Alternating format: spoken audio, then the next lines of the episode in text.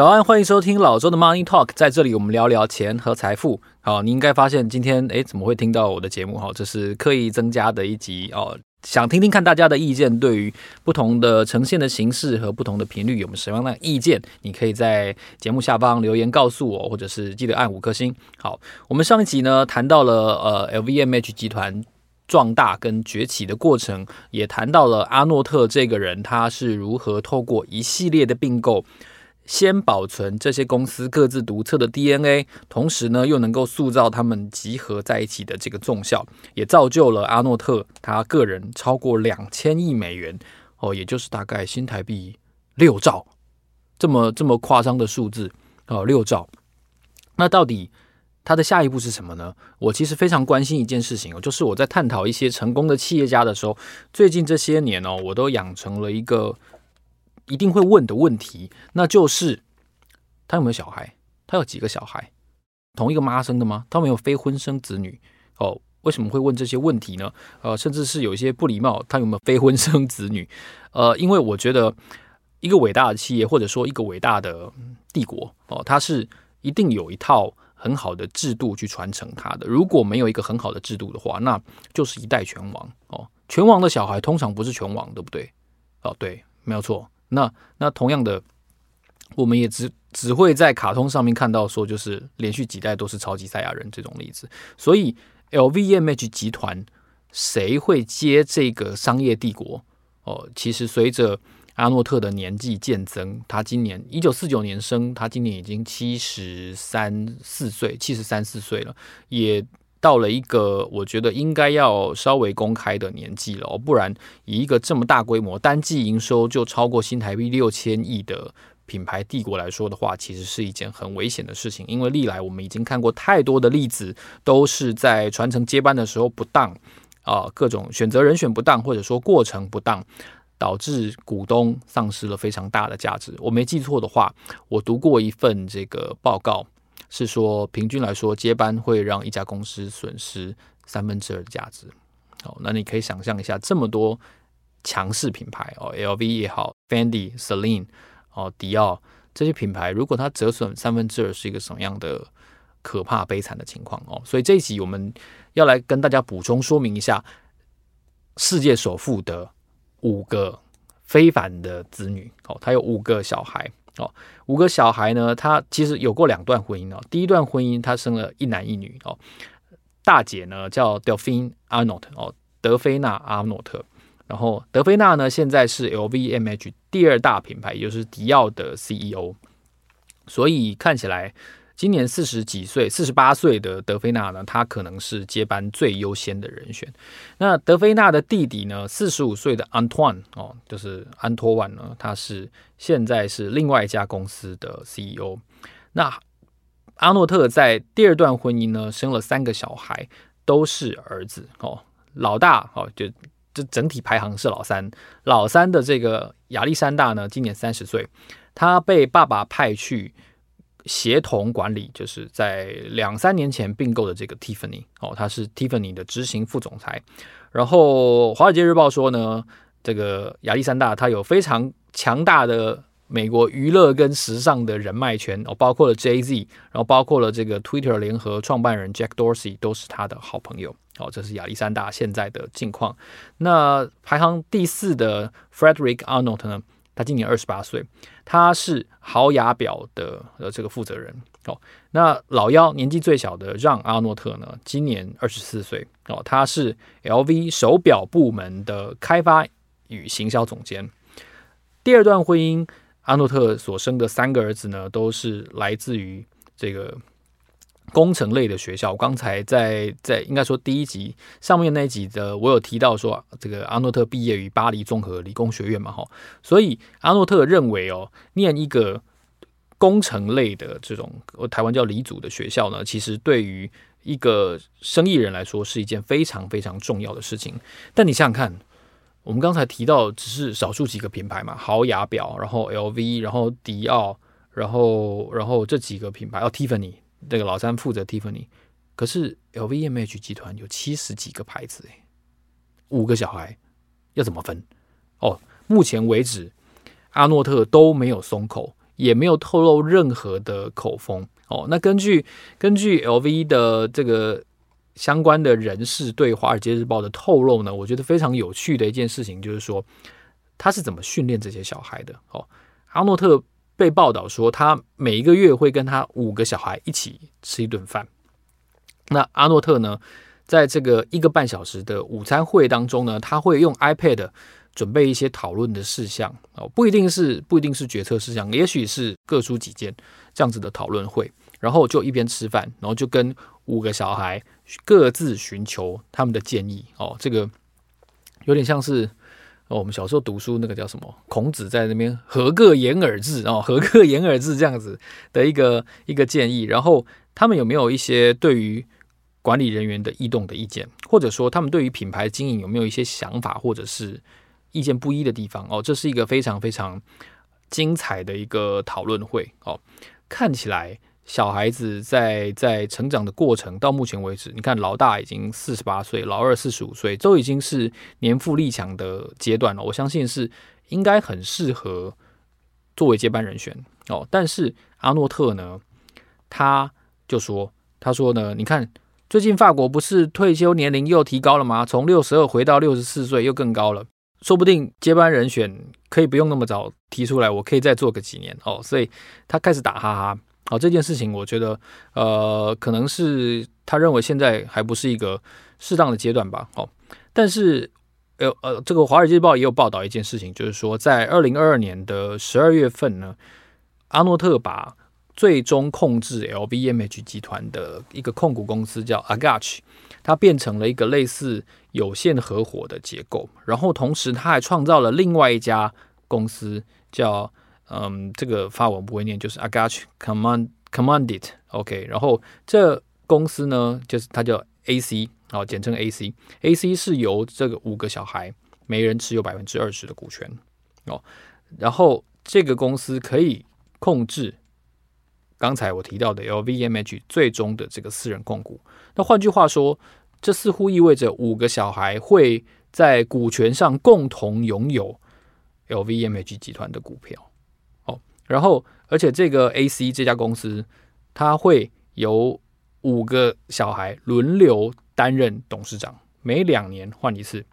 然后呢，未经董事会全体批准的话呢，这五个小孩任何一个人都不可以卖掉持股，为期这个限制为期三十年。哦，就算过了三十年之后呢，也只有阿诺特本人的直系后代哦，直系后代。才能持有这些五个小孩所释出的股权。哇哦，这是一个蛮严格、限制性蛮高的一个呃股权转让的一个限制哦。这跟我们先前提过的法国的另外一个非常有名的家族，就是大润发的这个控股的家族哦，他们的限制有的比哦。不过我觉得，我觉得这个大润发控股的家族，它比较。比较严格一点哦，相对来说是比较严格一点。诶，那个那个家族名字叫什么？哦，穆里耶家族，对对，叫穆里耶家族。我想起来，穆里耶家族他们就是根本都不能转让，不能转让给外人，一定要姓穆里耶，或者是你是穆里耶家族的女婿哦，这样子的人才能够继承，有婚姻关系或有血缘关系这种人才能够继承。那当然，阿诺特呢，他是一个我觉得蛮蛮务实的人哦。从我上一集。谈到他苦心经营中国市场，你也可以看出来。然后从他到现在为止都绝不松口，如何去去安排接班，也可以看得出来。其实哦，我我我我觉得有一段这个这个軼事很很有趣，就是说他跟前妻生了两个小孩嘛，哈，然后这两个小孩年纪比较大哦，比后面三个弟弟都大很多，大了十几岁。那不管是呃老大或老二呢，他们都说，就是爸爸在年轻的时代。非常的严格哦，他们在开会，每一个会跟会中间呢，他会把这两个小孩叫去办公室，叫他们算数学哦，所以所以看得出来，阿诺特把小孩带在身边，而且用一个严管勤教的方式在教育这两个小孩。那但是很有趣的就是说，他其实有两段婚姻嘛，哈，阿诺特一九九零年离婚哦，然后不久之后呢，阿诺特就在一次朋友的聚会上面。他遇到了当时是加拿大的钢琴演奏师哦，他就是海伦梅希尔，那 Helen Merce。然后有一天，他就开车送海伦回家哦，然后他就跟海伦说呢，阿诺特跟海伦说，我在练习弹肖邦的时候遇到了困难哦，就是律可可能弹得不太好哦，然后后来有一次，海伦到阿诺特家做客，然后海伦就说，那不然你来谈谈，谈谈看嘛，你来谈肖邦啊，我我来我来帮你鉴定一下哦，讲解一下，然后海伦事后就回忆就说。在谈肖邦的时候的阿诺特是全身发抖，也不知道是太紧张还是还是太拼命、太用力哦。但不管是太拼命还是太用力，总之他们两个就恋爱了。哦，哎，是不是这个这个我一个启示啊？所以你嗯，你想要认识一个钢琴家的，或者说你爱上一个钢琴家，最好的表白的方式就是说我弹肖邦的时候遇到了困难。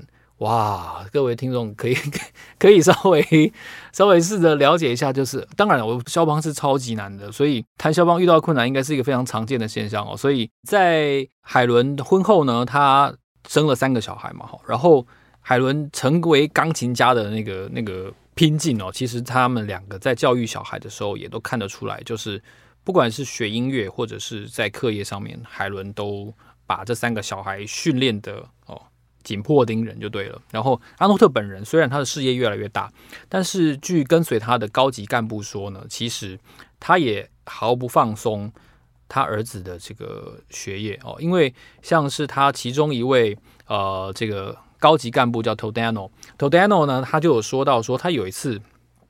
跟阿诺特出差，从亚洲回到巴黎的时候，他们只睡了很短的时间。然后呢，阿诺特竟然就拿出了一本数学课本在复习。然后 Todano 就问阿诺特说：“你念这个干嘛？这个你早就毕业了不是吗？”然后结果阿诺特就说：“因为他的儿子那个时候要去申请巴黎综合理工学院，就是阿诺特本人爸爸的母校。”哦，但是。他他觉得他想想要帮点忙，所以他他想要帮忙帮忙温习一下小孩的这个学业，所以他自己要先复习一下，所以他就说我要我要先了解一下到底现在这个数学都在教些什么哦，你就看得出来说，其实即便是一个呃事业已经相当有规模的呃大老板哦，这位法国的富商阿诺特还是极度的关注小孩子的教育哦。那节目的最后呢，我觉得两代阿诺特。商人之间呢，他有一些蛮有趣的这个相似点，我也可以分享给大家。像是 Remova 这个牌子哦，是谁拿下来的呢？其实是老三亚历山大哦。当时呢，他们在一次会议当中，亚亚历山大就跟爸爸说：“我觉得集团应该要把 Remova 买下来。”然后听完之后，阿诺特立刻就跟他说：“哦，可能也许是接洽过了。”他立刻就跟跟儿子说。这个牌子的所有权的股东不想卖哦，听起来应该是洽谈过哦。但是呢，亚历山大并没有放弃。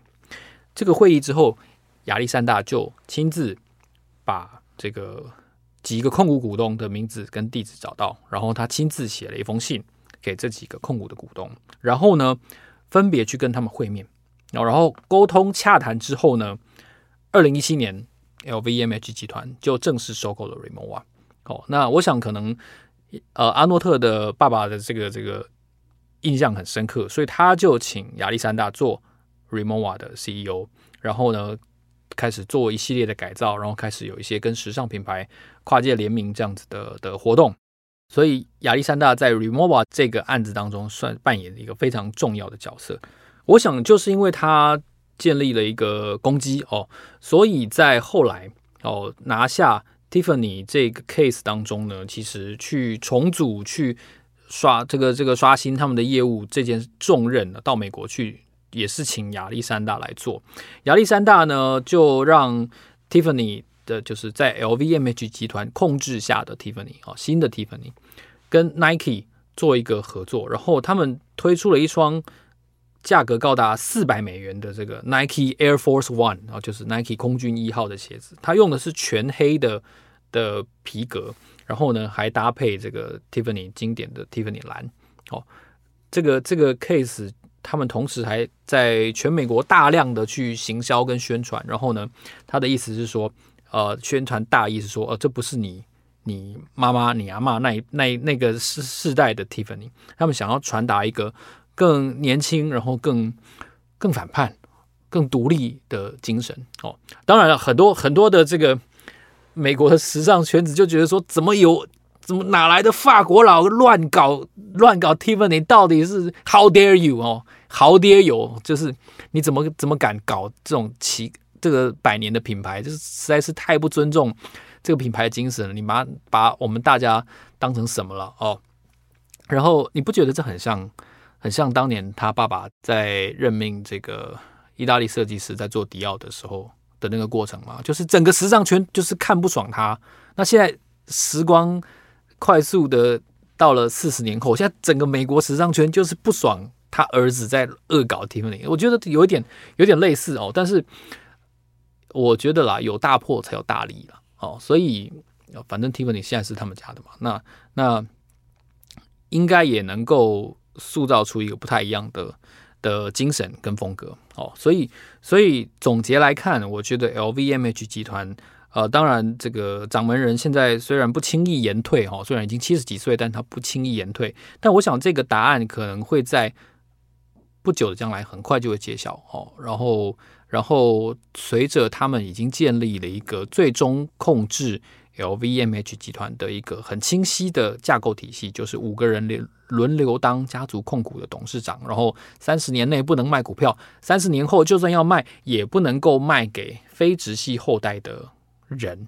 那看起来阿诺特对于他的接班已经有一个非常清晰的想法哦。然后这五个人呢，可能会共同去掌管接班这七十几个品牌，所以他们会。会像一个我们说狼群战术哦，为什么叫狼群战术呢？因为在欧洲的业界哦，说阿诺特是一个穿着羊毛衣的狼，因为他到处去叼猎物回来嘛，哦，所以这五个小阿诺特们哈，他们就会像是像是这个新一代的分身一样，他们我相信他们会继续去执行这个策略，然后把更多独立品牌包进 LVMH 集团。好，如果你喜欢这期节目的话呢，欢迎你在 Apple Podcast 或者是在 First Story 按五颗星哦。现在 Spotify 也推出了他们自己的呃这个评分制度，欢迎你也在 Spotify 给我们一些意见回馈跟肯定。好，老周的 Money Talk，让我们下期见，谢谢，拜拜。